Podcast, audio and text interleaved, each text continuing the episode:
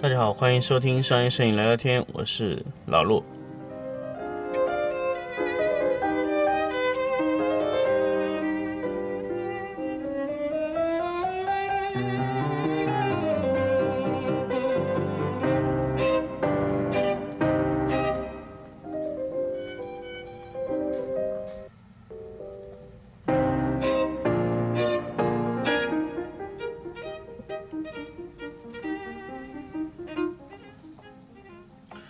那么之前前面两期节目呢，跟大家聊了这个原厂附件和布朗这个帕尔伞。这期我们来聊聊摄影技术方面的问题，也不算摄影技术吧，我们来聊聊摄影经验的事情。什么是摄影的经验？摄影师拍了很多年的图片，那么摄影经验带给一个摄影师最重要的是什么呢？所以这个这期节目呢，我们就跟大家来聊一聊这个事儿。到底摄影经验有什么用？好，我们首先来说摄影摄影经验。摄影经验这个事儿啊，其实是一个摄影师在长年累月去拍摄中沉淀下来的一些东西。我们首先要告诉大家，摄影经验它包含什么？摄影经验呢，往往包含两种东西。第一种呢是什么呢？第一种是摄影的套路，对吧？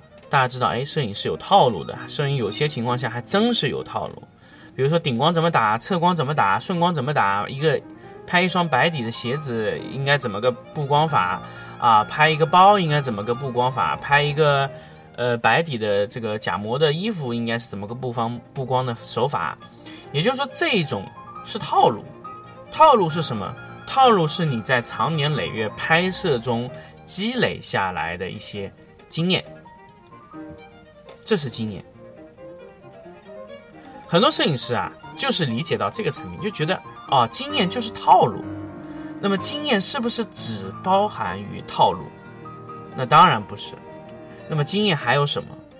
经验还有失败的教训。什么叫失败的教训呢？就是以前我尝试过这种方式，错误了啊，这也是一种经验。但是他不知道什么错误，这也是经验。那么，再来说一说经验是什么呢？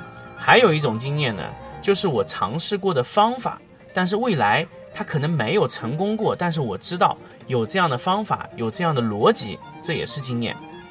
那当然，经验包含很多种方面，各种的细化都是经验。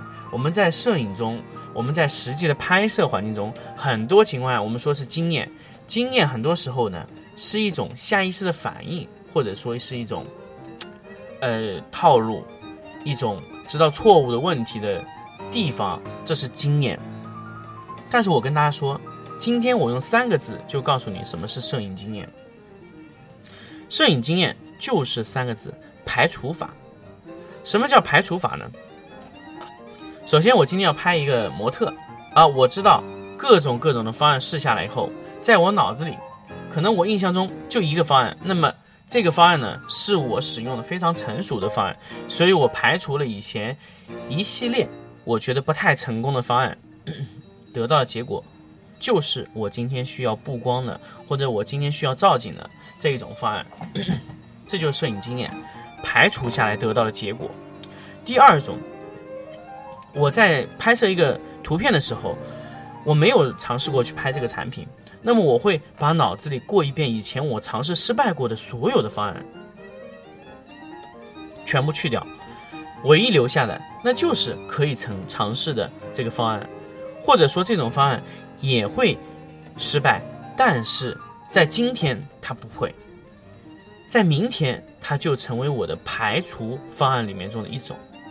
那么，所以我说经验是一种排除法。本来呢，我想跟大家之前在这期节目之前啊，先聊一个摄影的歧途的这个问题。但是我现在觉得还是先聊排除法这个事儿会比较好。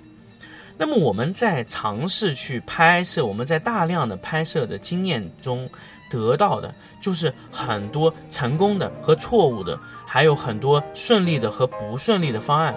啊，成功和错误的这个经验，这个经验就在于未来我在选择具体的拍摄方案或者拍摄模式下，我能排除掉的一些东西，能留下来的一些东西。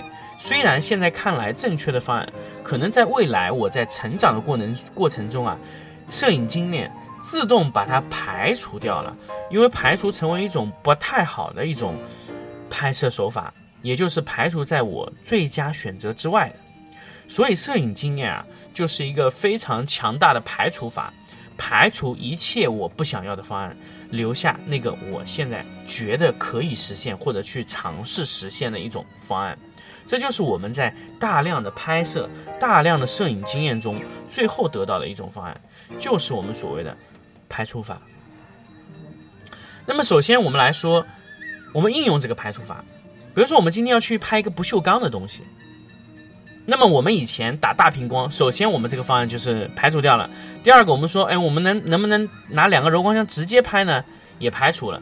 这个时候呢，我说那我们用硫酸纸可以吗？可以，但是硫酸纸怎么用啊？我们找到一个正确的方案，我们切入到正确方案里面以后，我们就要想，我们硫酸纸是要多大？是要大的还是小的？啊，我们决定用大的硫酸纸，过一层还是两层？根据我们之前操作过的经验，我知道在哪一个位置应该怎么做。这一步是对的，但是错误的地方被我排除掉了，我不会再去犯同样的错误。这就是我在经验中造成的排除掉了一切错误的一点点。很多摄影师啊，他呃在拍图的时候特别特别慢。我现在发现有一些摄影师拍图特别特别慢，为什么呢？可以说就是经验不足。为什么呢？他没有尝试过错的这个点，他反复的去尝试去做那个事情，结果最后。